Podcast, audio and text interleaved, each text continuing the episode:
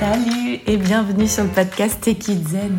Je suis très heureuse aujourd'hui de te proposer deux contenus de qualité. Alors, le premier, eh bien tu es en train de l'écouter, c'est évidemment cet épisode qui va démarrer juste après cette courte intro.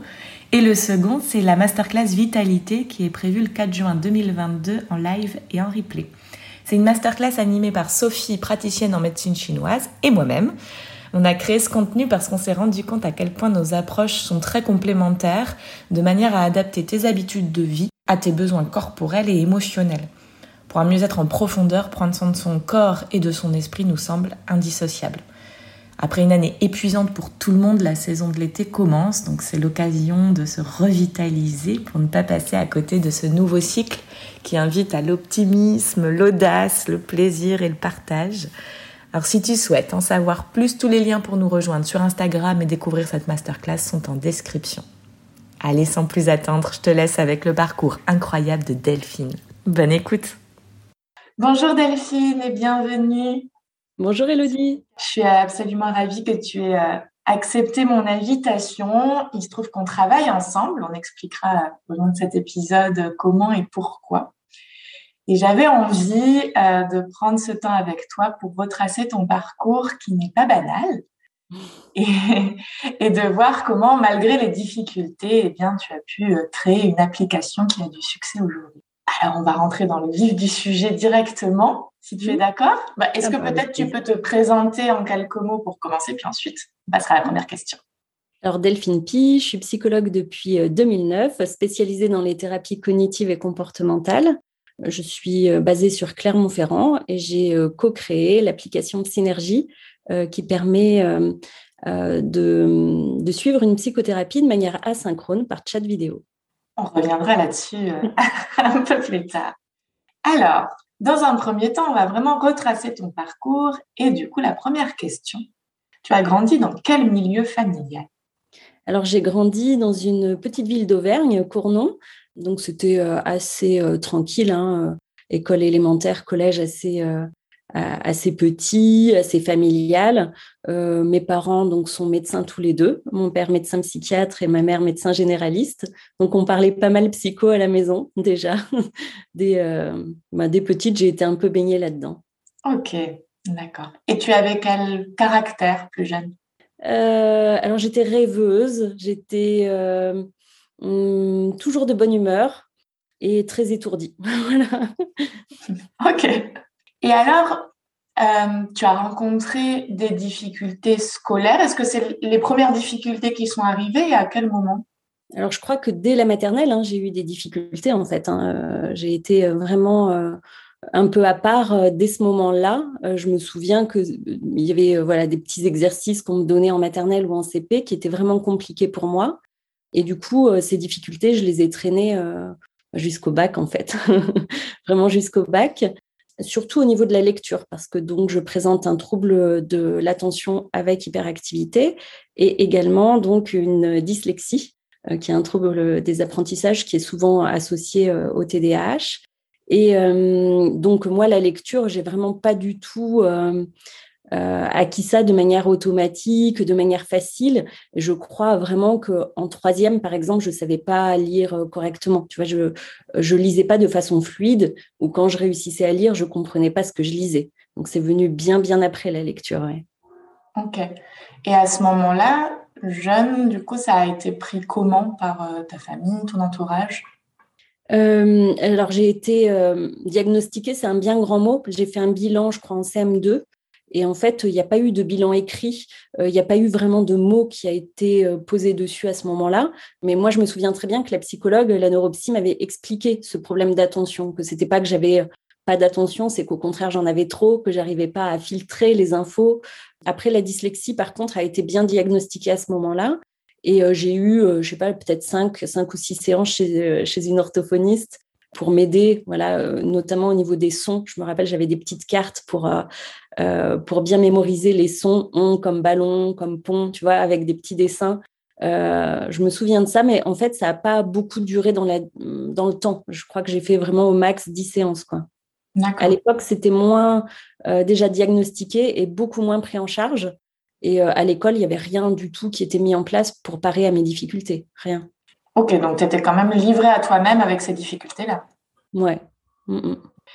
Et donc, pour ceux qui ne connaîtraient pas exactement comment ça se traduit, le TDAH et la dyslexie, c'est quoi exactement? Alors le TDAH, il y a vraiment trois euh, grandes composantes. Donc euh, l'attention, c'est euh, donc on est très étourdi, on a du mal à maintenir son attention de manière focalisée et concentrée pendant un long moment. Donc pas mal de, distractibilité, oubli de cahier, on, passe d'une idée à une autre. Voilà, c'est l'attention est dure à focaliser pendant longtemps sur sur un même sujet, et notamment quand on porte pas trop intérêt. Quand on porte intérêt on arrive à se créer un peu une bulle d'attention et des fois on est au contraire dans l'hyper-focus. Euh, mais euh, voilà, on, peut vite euh, être distrait par un bruit, par une mouche qui vole. Ça peut tout de suite, hop, faire disparaître notre attention.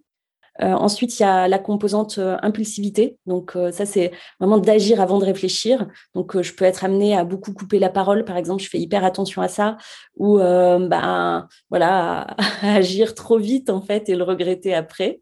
Et il existe donc aussi l'hyperactivité. Alors les filles sont souvent moins touchées, mais c'est l'idée voilà de pas réussir à tenir en place, de toujours faire trois choses à la fois, d'avoir besoin de, de, décharger un peu au niveau corporel. Et d'ailleurs, on peut avoir un trouble de l'attention avec ou sans hyperactivité. C'est pas forcément euh. C'est ça, c'est ça. Et souvent, les filles, en tous les cas, ont moins la composante euh, hyperactivité que, que, les garçons. Mais euh, ça peut arriver qu'il y ait les deux. Et la dyslexie, ben, c'est vraiment un trouble de l'apprentissage lié à la lecture. Voilà que, alors, pour te dire, moi, mes difficultés par rapport à la lecture, c'est que je lisais toujours un petit peu trop vite. En fait, je commençais le début du mot et j'assemblais une fin de mot euh, qui n'était pas forcément la bonne. Et je sais que les non-mots, par exemple, même aujourd'hui, j'ai du mal à lire les non-mots. Donc Harry Potter, là, avec tous ces mots un peu compliqués, ça c'est euh, le calvaire pour moi, quoi. Euh, et même aujourd'hui, quand je lis un livre, souvent quand il y a des mots comme ça, je les photographie, mais je les lis pas. après, je les reconnais parce que ça me demande trop d'efforts en fait de, de lire ces, ces, mots que j'ai pas un peu dans mon répertoire ben, lexical, quoi. Mm. Ok. Alors à ce moment-là, quelles conséquences ça a pour toi? Eh ben, euh, en fait, euh, on perd beaucoup confiance en soi parce que à ce moment-là, quand j'ai pas, j'étais pas diagnostiquée, en fait, euh, ce qu'on me renvoyait, c'est que j'étais pas intelligente, que j'étais nulle, tu vois. Je me rappelle d'un prof qui nous classait dans la classe, enfin qui nous plaçait en fonction de nos notes. J'étais toujours soit dernière, soit avant-dernière, si tu veux. Puis alors, c'était marrant parce que les deux derniers, on était tous les deux roux. et du coup, Allez, on y va. c'était euh, encore plus stigmatisant, tu vois. Euh, et donc, euh, souvent, c'était soit moi, soit lui. On était toujours voilà, au fond de la classe. Alors que, tu vois, aujourd'hui, on sait que les troubles de l'attention, par exemple, les enfants, il faut au contraire les mettre devant pour qu'il y ait le moins de distractions possible et que le prof puisse, tac, réengager l'attention de l'enfant. Donc, on en fait tout ce qu'il fallait pas pour que, pour que ça se passe euh, voilà pour que ça se passe bien. Donc euh, j'ai été voilà stigmatisée un peu comme euh, élève en difficulté, pas intelligente ou qui voulait pas travailler. Tu vois moi dans mes bulletins scolaires, il y a ça, il y a aucun travail, trop d'oubli, inattention, c'est ça tout le long. Après, ça a aussi développé peut-être des petits problèmes de comportement parce que à un moment, je crois que j'avais plus envie de dire que j'avais pas envie de faire plutôt que je n'y arrivais pas. Donc, euh, je me rappelle notamment, euh, tu sais, des fois, les profs te font lire un paragraphe et euh, chacun, et souvent, ça suit le plan de classe. Et moi, je me souviens que je faisais hyper attention, j'essayais de calculer sur quel paragraphe j'allais tomber pour pas qu'on se moque de moi, en fait, parce que la lecture à voix haute, c'était l'enfer. Et donc, j'essayais de calculer, puis je lisais hyper, enfin, je relisais et relisais le même paragraphe pour être sûre de le lire correctement. Et du coup, ben, tout le cours, en fait, je passais euh, le cours à, juste lire un seul paragraphe. Donc euh, là aussi, je me tirais une balle dans le pied puisque du coup, j'étais pas attentive sur le reste de, du cours. Et ça m'arrivait, par exemple, si on me prenait par surprise en me disant, tiens, Delphine, lis ce paragraphe, bah, de faire euh, le clown pour être envoyé chez le directeur et ne pas lire devant tout le monde. Quoi. Donc ça, c'est comme ça qu'au collège, j'ai plus pris ce versant un peu problème de comportement ben, pour réussir à garder une bonne estime de moi-même, je pense. Mm. Oui, tout à fait. Est-ce que de par ta famille ou tes parents, ça a été compris et accepté ces difficultés ou ils ont eu du temps? Parce que s'il y avait peu d'informations, ça a dû être compliqué. ben, euh, je pense qu'ils se sont fait beaucoup de soucis. Après, euh, tu vois, ils ont essayé de m'aider. J'avais quelques cours de, d'étudiants. Ma sœur aussi m'a beaucoup aidé pour le brevet, notamment au niveau des maths. C'était compliqué pour moi. Oui, oui, ils ont été là, si tu veux, mais c'est vrai qu'ils n'avaient pas les bons outils qu'on peut avoir aujourd'hui et que, bah, à l'école, c'était pas du tout compris, en fait. Mm. Ok. Donc, ces difficultés-là, tu dis, ça, ça a traîné jusqu'au bac, c'est ça? Alors jusqu'à la première, je dirais, parce qu'après j'ai été en, bac technologique, enfin c'était euh, STT, euh, sciences techniques et tertiaires, et en fait euh, ça, ça m'a beaucoup aidé parce que on repartait sur de nouvelles matières, donc j'avais plus de lacunes. Et les matières, je dirais générales comme les maths, le français, on reprenait avec un niveau quand même plus accessible pour moi. Euh, donc, euh, toutes les lacunes que je me traînais jusque-là, j'ai pu euh, les compenser à ce moment précis parce que le niveau était plus, accessible, tout simplement. Et qu'il y avait plein de nouvelles matières sur lesquelles j'ai performé, le, commerce, le droit, l'économie. Comme c'était nouveau et, et que j'avais pas à traîner mes difficultés, j'ai pu avoir de bonnes notes grâce à ça. Donc il y a ça qui t'a aidé à reprendre confiance en toi et peut-être un investissement dans, la partie scolaire. Est-ce qu'il y a d'autres choses qui t'ont aidé ou soutenu? Hum, euh, Dans mes études, après, c'est de faire quelque chose que j'aime. Tu vois, en psycho, par exemple, euh, j'ai commencé à apprécier euh, la lecture. puis alors maintenant, je suis une vraie lectrice compulsive. Hein. donc j'ai commencé vraiment la lecture avec les, livres de psycho, de développement personnel au, ouais, à la fac. Et euh, après, j'ai pris plaisir à lire vraiment des romans ou de la littérature grâce à, ma fille notamment, parce que c'est grâce à elle que j'ai commencé à lire à voix haute. Euh, je, je lisais plus du tout à voix haute. De, enfin, j'ai jamais lu à voix haute. Et avec ma fille, bah, j'ai vraiment appris à lire à voix haute de manière fluide. Et euh, du coup, bah, ça m'a vraiment déclenché une, une passion pour la lecture. Maintenant, vraiment, je lis très très bien et j'adore ça. Donc ça veut dire que si plus jeune, on t'avait euh, amené à aimer ce que tu faisais, à te donner confiance, à le faire différemment, les difficultés auraient été beaucoup moins présentes? Oui, je pense. Et puis, vraiment, je pense que pendant longtemps, euh, j'ai cru que j'étais pas capable, vraiment. Mm. Mm. Alors que c'est pas du tout euh, ça. C'est il te fallait plus de temps. Il fallait plus de temps, des stratégies. Oui, une méthode de travail qui était peut-être pas du tout celle euh, qu'on a à l'école, tu vois, parce que maintenir pendant une heure son attention sur un cours, bah, c'est hyper compliqué pour moi. Je vois même aujourd'hui quand je fais des formations, euh, euh, c'est super dur, quoi, vraiment.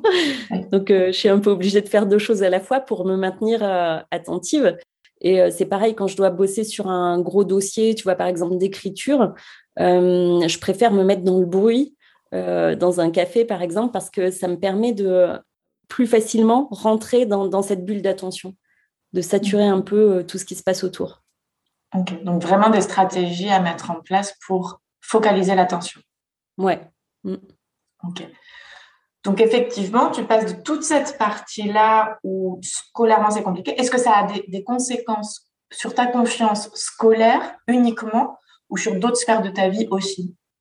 Je pense que c'est un peu global. Hein. C'est-à-dire qu'effectivement, on a l'impression un peu de décevoir de pas être à la hauteur, même au niveau, euh, bah, familial. Hein, forcément, euh, je pense que ça fait euh, jamais trop plaisir d'avoir un enfant qui ramène des notes catastrophiques. moi, je me rappelle, j'ai redoublé la quatrième, par exemple, et ma deuxième quatrième, j'ai eu une moins bonne moyenne que la première quatrième. Donc vraiment, c'était voilà, c'était euh, donc à chaque fois qu'il y avait le bulletin qui arrivait, tu vois, c'était toujours quand même un peu compliqué. Euh, donc euh, oui, je pense que tu vois, il y a quand même l'idée qu'on n'est pas assez, qu'on n'est pas comme il faut, la peur d'être rejeté aussi, tu vois, la peur d'être moqué. Moi, ça, ça m'arrivait, voilà, que les profs me prennent un peu en tête de turc et, et, se moquent de moi devant les autres et que les autres continuent, tu vois. Mmh. Donc, donc ça a un impact, je dirais, plus global et, et, plus important que uniquement le, le scolaire. bien sûr. Dans ta relation avec les autres de ton âge aussi, du coup, et ça, ça a pu provoquer chez toi une timidité ou quelque chose de l'ordre de l'anxiété sociale ou pas? Alors quand j'étais au collège, pas du tout. J'étais plutôt avec les gens, euh, je dirais populaires entre guillemets, parce que justement j'avais ces problèmes de comportement. Donc euh, je pense que j'étais bien acceptée et qu'on était tous un peu dans la même lignée à avoir des difficultés scolaires et, finalement à prendre ce versant hyper sûr de soi pour casser un peu la mauvaise image qu'on pouvait avoir de nous-mêmes, tu vois. Mmh. Enfin, j'imagine que c'était un peu ça. Mais un peu plus tard, tu vois, vers la fac, etc., oui, j'ai pu avoir un peu d'anxiété sociale mais euh, euh, ce qui était le plus présent, c'était de l'anxiété euh, généralisée. Moi, je, suis une grande anxieuse. Aujourd'hui, beaucoup moins, je le gère bien, mais j'ai été hyper anxieuse, ouais. Mm. Comment ça se manifestait? Alors, bah, notamment aussi en lien avec mes difficultés, parce que la peur de, tu vois, la planification, c'est des fois compliqué. Donc, la peur d'oublier quelque chose, la peur d'arriver en retard. Donc, j'arrivais, par exemple, une heure à l'avance à chaque rendez-vous, tu vois. Ça, aujourd'hui, je le fais moins. J'arrive dix minutes en avance je déteste être en retard, mais euh, je viens plus une heure en avance. Euh, après, ça pouvait être des, angoisses voilà, qui tournent, qui virent, des ruminations, euh, des problèmes d'insomnie, et notamment sur effectivement le regard de l'autre, mais pas, pas toujours dans la relation sociale et la, timidité, mais plus la peur du jugement. Mmh. Oui, ok comme quelque chose qui a été intégré avec, euh, j'imagine, certains traumatismes dus au, manque des professeurs ou autres qui, bah, du coup, se réactivent de cette manière-là dans les études supérieures. Oui, c'est ça. Et puis, euh, vraiment, l'anxiété de performance, ça, c'est quelque chose. Euh, et du coup, j'ai développé, tu vois, un petit peu de perfectionnisme. Je, je suis pas mal dans le contrôle. J'ai du mal à lâcher prise. voilà. Enfin, assez classique, en fait. Ça t'est pas venu à l'idée de bah, d'aller voir un psychologue ou quelqu'un pour euh, justement calmer ses angoisses? Non. Euh, ce qui a vraiment calmé mes angoisses, c'est euh, quand je me suis mise à la TCC, quand j'ai fait mon DU de thérapie cognitive et comportementale. Vraiment, tous les exercices que j'ai appris, je les ai essayés sur moi-même parce que je trouve que c'est important de savoir ce qu'on demande en fait aux patients. Euh, et du coup, bah, j'ai fait beaucoup de restructuration cognitive, j'ai fait beaucoup de relaxation. Alors, la relaxation, ça marchait pas trop sur moi, mais tu vois, la pleine conscience, par exemple, ça, c'est vraiment une pratique que j'ai depuis euh, de nombreuses années et qui m'a beaucoup aidée. Quelle différence tu fais entre la relaxation et la pleine conscience? Bah, c'est l'histoire du contrôle. La relaxation, en fait, quand j'essayais, j'étais dans l'idée qu'il fallait atteindre un objectif, celui de la relaxation, de la détente. Et du coup, bah, j'étais là, il faut que je me détende, il faut que je me sente détendue. Pourquoi j'y arrive pas? Alors que la pleine conscience, en fait, comme il n'y a pas d'état à atteindre, juste à être ici et maintenant, ben pour moi, c'est beaucoup plus cool. Et en même temps, j'arrive à obtenir de la détente, même si c'est pas mon objectif. Et je prends ça comme un petit cadeau. Voilà. Très bien. C'est plus une philosophie de vie, en fait, la pleine conscience. Tu vois, j'ai l'impression. Alors que euh, la relaxation, c'est plus un outil. Enfin, je le vois comme ça. Oui, c'est mon idée aussi. La pleine conscience, elle peut s'utiliser soit, euh, enfin, elle peut s'utiliser au quotidien dans chaque activité qu'on fait, se remettre en pleine conscience de ce qu'on est en train de faire. La relaxation, quelque part aussi, mais je le vois plus comme une pause à un moment donné. On va prendre 10 minutes, un quart d'heure, une demi-heure à vraiment se relaxer. Je fais un peu cette différence-là. Mm. Et donc, finalement, tu décroches un master alors? Bah ouais. Étonnant. Personne n'y aurait cru, hein, franchement. je me souviens avoir croisé ma prof de français une fois. Euh, elle me disait des choses affreuses du type euh, Delphine, arrêtez de réfléchir, ça ne vous réussit pas. Euh, tu vois, des trucs comme ça. Où elle me disait, mais qu'est-ce que vous allez faire de votre vie voilà, des, des, choses affreuses, non, vraiment. Et je l'avais croisée une fois en ville et j'avais été la voir, très souriante, très pour lui dire bonjour. Et elle m'avait demandé ce que je devenais. Je lui avais dit, je suis psychologue. Ça l'avait un peu scotché. Ah, ça, avait été ma petite vengeance personnelle. ouais, c'est important quand même de pouvoir euh, recadrer les choses aussi. Ouais, ça fait du bien. Voilà, ça fait du bien de se dire, ben, voilà, elle n'a pas cru en moi, ben, j'y suis arrivée quand même. Hmm. Est-ce que ton parcours, il a un impact sur ta manière d'élever tes enfants? Ben, alors euh, oui, et euh, tu vois, ma fille s'en plaint pas mal parce que je valorise pas trop ses bonnes notes. Elle, c'est une très bonne élève. Elle travaille, hein, elle est sérieuse, mais ça lui demande pas forcément beaucoup d'énergie, tu vois, de, travailler, euh, mais elle est hyper sérieuse. Et en fait, moi, j'ai beaucoup de mal à valoriser, par exemple, des, des, notes, des très bonnes notes qui lui ont demandé aucun effort. Je sais pas comment te dire. Alors, je lui dis que c'est bien, que je suis contente, c'est chouette, qu'elle peut être fière d'elle, mais j'ai, tu vois, je fais pas, je fais pas la hola à chaque fois qu'elle a une bonne note.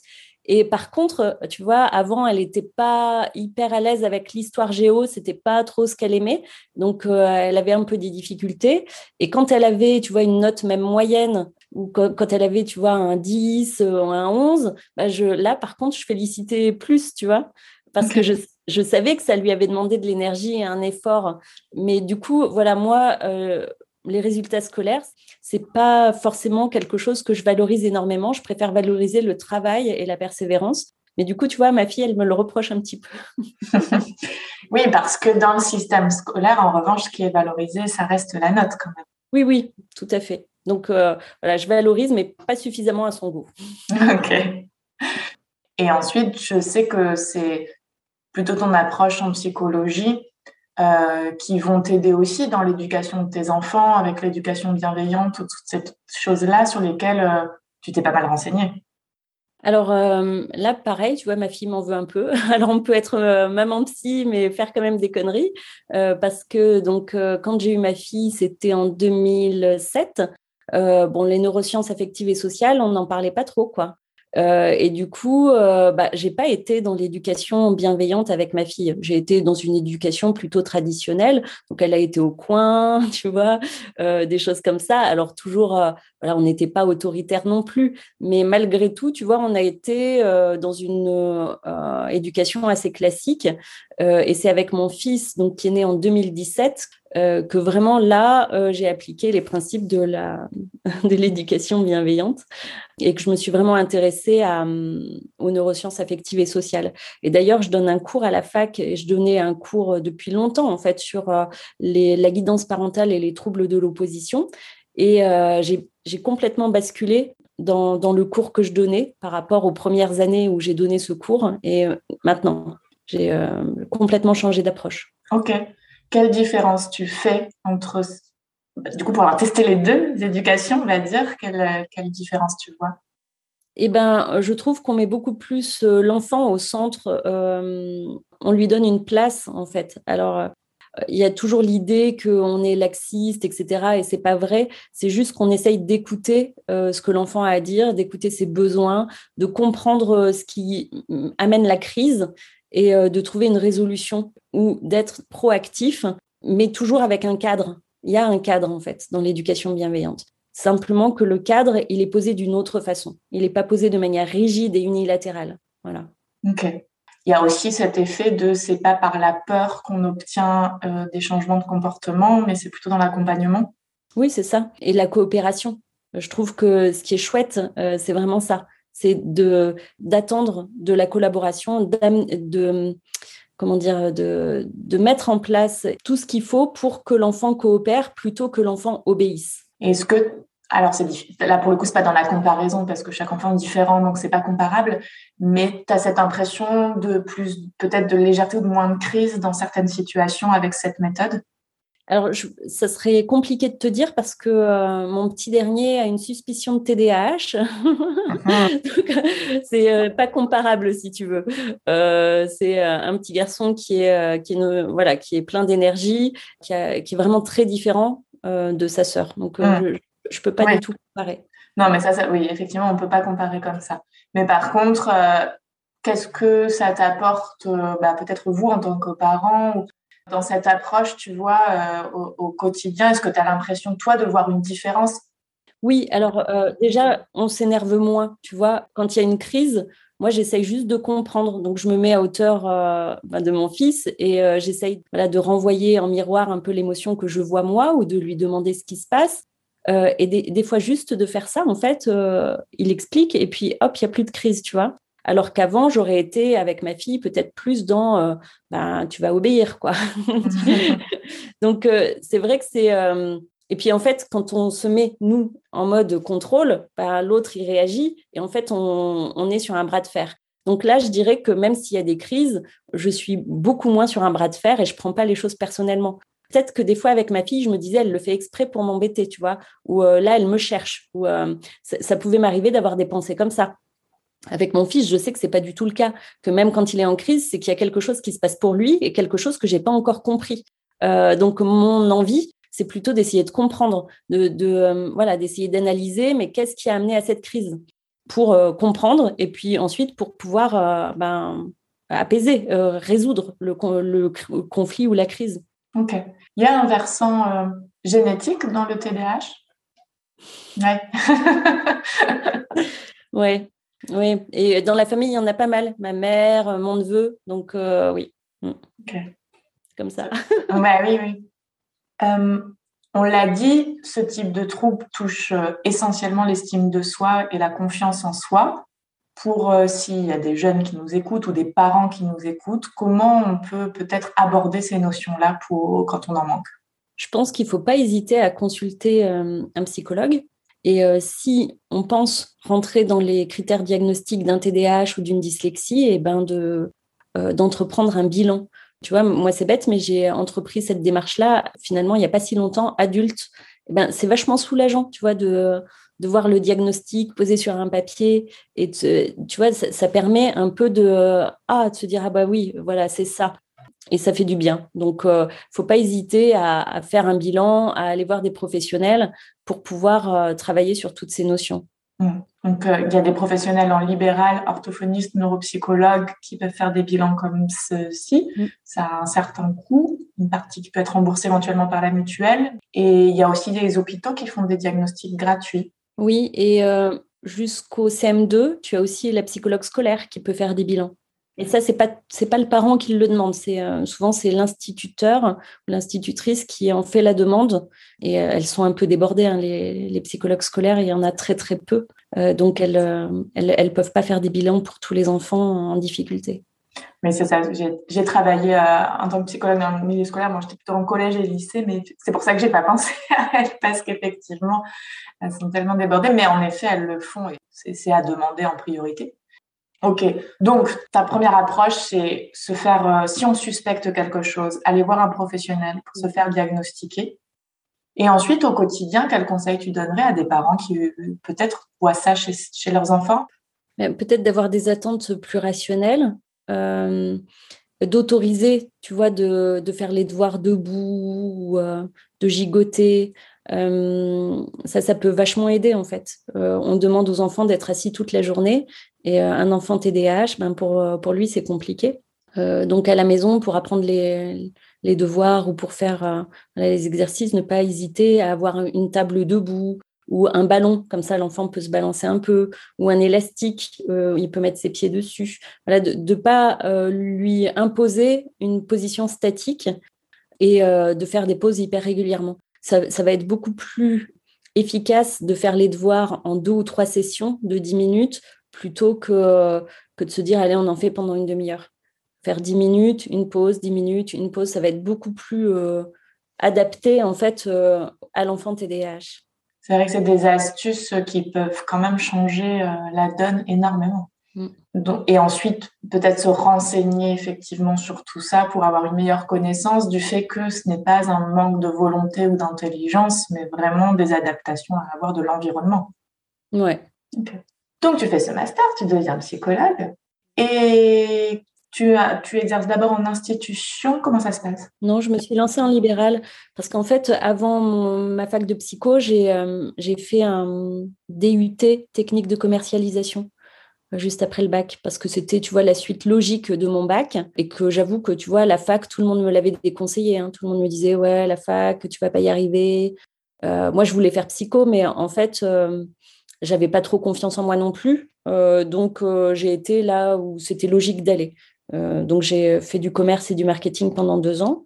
Et une fois que j'ai eu ça, je me suis dit, bon, ben voilà, j'ai rempli le contrat, j'ai un, un, DUT, maintenant je peux retourner, euh, enfin, je peux aller en psycho et faire ce que je veux. quoi. Et donc, quand j'ai euh, eu mon diplôme, bah, j'avais euh, j'avais quel âge? Bah, J'avais trois ans de retard, en fait, sur les autres. j'avais eu un super stage aux urgences psy, donc je me sentais, tu vois, capable d'ouvrir mon cabinet. Mhm. Et c'est ce que j'ai fait. J'ai ouvert mon cabinet. Trop bien. Et petit à petit, à un moment donné, l'idée d'une application est née. Comment c'est venu? Alors, en fait, euh, c'était juste avant euh, mon congé mat, donc en 2017. J'ai suivi une jeune femme qui souffrait d'un mutisme sélectif. Donc, euh, elle ne pouvait pas parler dans certaines situations sociales. Et au cabinet, en fait, elle pouvait pas me parler. Donc, elle venait avec un accompagnant, soit sa mère, soit son compagnon. Mais c'était pas satisfaisant, tu vois, d'avoir toujours quelqu'un. Euh, elle lui parlait dans l'oreille, qui, me répondait. C'était compliqué. Alors, des fois, ils allaient dans la salle d'attente. Enfin, voilà, c'était vraiment pas facile. Donc, euh, à l'époque, euh, voilà, les visios, ça se faisait pas trop, mais c'est ce que je lui ai proposé. Donc, je lui ai proposé de faire des visios. Et même en visio, elle n'arrivait pas à me parler. et en fait, assez naturellement, elle s'est mise à taper dans le chat. Et moi, je répondais donc comme ça, tu vois, en, synchrone, mais en vidéo. Et en fait, ça a fait son chemin pendant mon congé mat. Je me suis dit, mais des gens comme ça qui ont des difficultés à parler en face à face ou euh, qui peuvent pas se déplacer euh, en cabinet, ben, ce serait euh, quelque chose d'assez intéressant pour, pour leur permettre quand même d'avoir un suivi, une prise en charge avec un psy et des exercices de TCC et de pouvoir progresser. Et alors, comment tu as pu mettre en pratique cette idée? Parce qu'on a tous une idée d'application à un moment donné dans notre vie, mais on ne la met pas forcément en pratique eh ben, j'ai contacté euh, une euh, agence euh, qui m'a fait une première version de l'application très, très basique. Et pendant à peu près un an, j'ai testé le concept avec des patients que je suivais gratuitement et avec une étudiante qui me faisait donc une étude sur l'efficacité et sur la création de l'alliance thérapeutique. Donc j'ai fait ça, oui, pendant plusieurs mois. Et une fois qu'on a vu que oui, les patients arrivaient à progresser, même euh, sans jamais avoir vu leur psy en vrai et en même temps que voilà en synchrone, après ben, on a lancé euh, une version un peu plus élaborée de l'application. Euh, j'étais encore seule dessus pendant bien six mois, je crois, et on était vraiment focalisé que sur les phobies et phobies sociales, phobies simples et troubles paniques avec ou sans agoraphobie, parce que c'était plus, euh, ça me rassurait de, tester déjà sur quelque chose de, euh, de concret. Les TCC, c'est assez euh, carré pour ce type de problématique. Et, et en fait, avec certains patients, on, on a basculé sur d'autres sujets, où ils sont revenus me voir pour d'autres choses. Et donc, on s'est rendu compte que ça pouvait marcher pour d'autres types de problématiques. Et on a proposé l'application voilà, à d'autres, d'autres prises en charge. Et ensuite, euh, ben, une première psy m'a rejoint, euh, Bérénice, et, euh, puis plein d'autres, dont toi. oui, c'est ça. C'est le pourquoi on travaille ensemble, c'est que j'ai rejoint l'application, effectivement. Et donc, cette application, elle est asynchrone. Qu'est-ce que ça veut dire? Alors, ça veut dire que le patient, lui, il communique soit par écrit, soit par note vocale, absolument quand il veut, 24 heures sur 24. Et son psy lui répond dans un délai d'un jour ouvré. donc, ça peut aller jusqu'à une réponse par jour du lundi au vendredi. Et il répond lui aussi quand il le souhaite, par des messages vidéo personnalisés. Donc, on n'a plus besoin de réunir le psy et le patient au même endroit au même moment, ce qui ouvre pas mal de possibilités, dont des psys qui travaillent à l'étranger, qui ont euh, des enfants à la maison et qui savent jamais euh, quand est-ce qu'elles peuvent euh, ben, répondre aux patients. Et mmh. ça permet aux patients de plus avoir à se déplacer, de pouvoir consulter un spécialiste des TCC même s'il n'y en a pas dans, dans, sa région, euh, et ça débloque aussi beaucoup euh, de passages à la prise en charge. Il y a beaucoup de gens moi, qui me disent j'aurais jamais été voir un psy autrement, euh, soit par peur d'être jugé selon la problématique, tu vois, des dépendances par exemple, ou des problématiques sexo qui sont des fois un peu compliquées à aller consulter en cabinet, soit des personnes voilà qui ont tout simplement pas le temps, pas d'énergie à, à, mettre là-dedans. Et là, c'est un petit peu facile, quoi. Tous les jours, cinq minutes avec mon téléphone, je contacte ma psy, euh, je dis où j'en suis. On est beaucoup plus dans le quotidien du patient, en fait. On l'accompagne vraiment euh, au quotidien. Et ça, je trouve ça vraiment sympa. Parce que des fois, 15 jours, c'est un peu long entre deux rendez-vous. En tous les cas, c'est la flexibilité, quoi. C'est vraiment ça. C'est de se dire que moi, ce que j'aime dans l'idée de cette application, c'est qu'on touche une population qui n'aurait jamais, jamais été chez le psy. Et euh, du coup, c'est euh, hyper intéressant parce que c'est euh, une autre façon de travailler avec d'autres personnes. Voilà, l'impression de permettre à certaines personnes d'accéder à, oui, au fait de prendre soin de leur santé mentale. Tout à fait. Et ce soulagement, encore ce matin, j'avais un, message d'un patient qui disait, mais donc finalement, je suis normale et je comprends mieux ce qui m'arrive. Eh bien, typiquement, c'est quelqu'un qui ne serait pas allé voir un psychologue. Et là, en, déjà une semaine de prise en charge, on arrive à mettre de la lumière sur euh, ce qui l'amène et ce dont il souffre. Et ça, ça apporte un soulagement extraordinaire. Et l'application s'améliore encore, mais c'est amélioré euh, de manière extraordinaire. Là, moi, depuis quelques mois que j'y suis, et donc depuis sa création, il y a énormément d'outils dessus, de questionnaires, d'amélioration. Tu as une équipe avec toi de développeurs, c'est ça? Oui, c'est ça. Mm. Donc, euh, effectivement, de plus en plus, en plus, elle permet permet vraiment une diversité d'outils et d'approches hyper intéressantes. Oui, c'est vrai. Euh, le, fait de pouvoir prescrire des exercices directement sur l'application, moi, je trouve que ça augmente l'observance des patients. Je ne sais pas si toi, tu, l'as euh, tu as remarqué ça, mais euh, quand je donne une fiche en cabinet, par exemple, de repérage des pensées, euh, une fois sur deux. On par la faire au cabinet la fois suivante. d'attente, ouais. Euh, alors que là, avec l'exercice qu'on envoie directement sur l'application, c'est vachement plus facile et plus ludique pour, euh, pour le patient d'être dans le repérage. Et il le fait quand il le souhaite et hop, c'est sauvegardé sur l'application, le psy y a accès. Je trouve que ça, ça, ça encourage vraiment les, les patients à faire leurs exercices. Ouais. Tout à fait. Alors, pour les deux dernières questions, tu dirais que ce parcours a renforcé et ou fragilisé quoi chez toi? Alors, euh, renforcé, je dirais que bah, je pense que j'ai toujours été créative, mais euh, ça m'a euh, obligée, je pense, à, mobiliser ça dans mon parcours. Il, a, a fallu que je sois créative à un moment parce que sinon, je m'en serais pas sortie, tu vois. Donc ça, je pense que c'est vraiment le point fort. Euh, l'imagination, la créativité. Je pense que ça vient vraiment de ces difficultés que j'ai euh, traversées d'apprentissage euh, et scolaire. Après, la fragilité, honnêtement, aujourd'hui, j'ai l'impression de d'avoir réglé un petit peu tout ça, tu vois. Alors, je reste un petit peu perfectionniste, un petit peu anxieuse.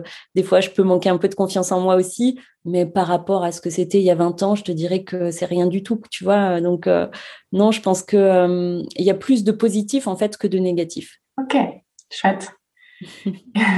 Et hum, du coup, le mot de la fin, est-ce que tu as quelque chose que tu aimerais préciser, compléter, ajouter, ou ce qui te semble le plus important dans ce qu'on a dit? Ce que j'aime bien rappeler, euh, c'est que toute souffrance est légitime, même si on a l'impression que c'est pas assez important pour consulter, euh, qu'il y a pire que soi. En fait, euh, peu importe, parce qu'on ne fait pas de compétition dans la souffrance et que si on se sent en difficulté et qu'on a envie ou besoin de consulter, il ne faut pas hésiter. C'est essentiel. Combien j'ai de patients qui viennent après des années en disant mais oui, mais en fait, euh, j'ai pas vécu de traumatisme, j'ai rien vécu de spécial qui expliquerait que je me sente comme ça, donc je me sentais pas légitime de venir, alors qu'en fait, il y a une vraie souffrance derrière. C'est ça. Et pour les parents, ce que j'ai envie de dire aussi, c'est que les notes, c'est pas le plus important et que l'important, c'est d'accompagner son enfant et de lui faire confiance, de l'aider à trouver sa voie. Et peut-être que sa voie, ce sera pas une voie scolaire et en fait, on peut réussir sa vie quand même, même si euh, on n'a pas réussi scolairement. Et ça aussi, c'est important parce que je trouve que les parents se focalisent beaucoup euh, sur les notes, sur le bac, sur les diplômes. Et en fait, euh, ben, c'est chouette hein, si on y arrive, mais il y a aussi d'autres façons d'être heureux dans la vie. Oui, ce serait comme, euh, en fait, c'est se focaliser sur une seule perspective de notre être, soit que les performances scolaires, c'est comme si on pouvait se focaliser que sur la beauté physique, par exemple. En fait, on n'est pas que ça, quoi. on n'est pas qu'un physique, on n'est pas que des compétences scolaires, on est vraiment multiple et montrer à son enfant qu'il a cette, euh, cette diversité-là euh, avec ses points forts forcément quelque part à cultiver, mais bah, c'est essentiel, je pense.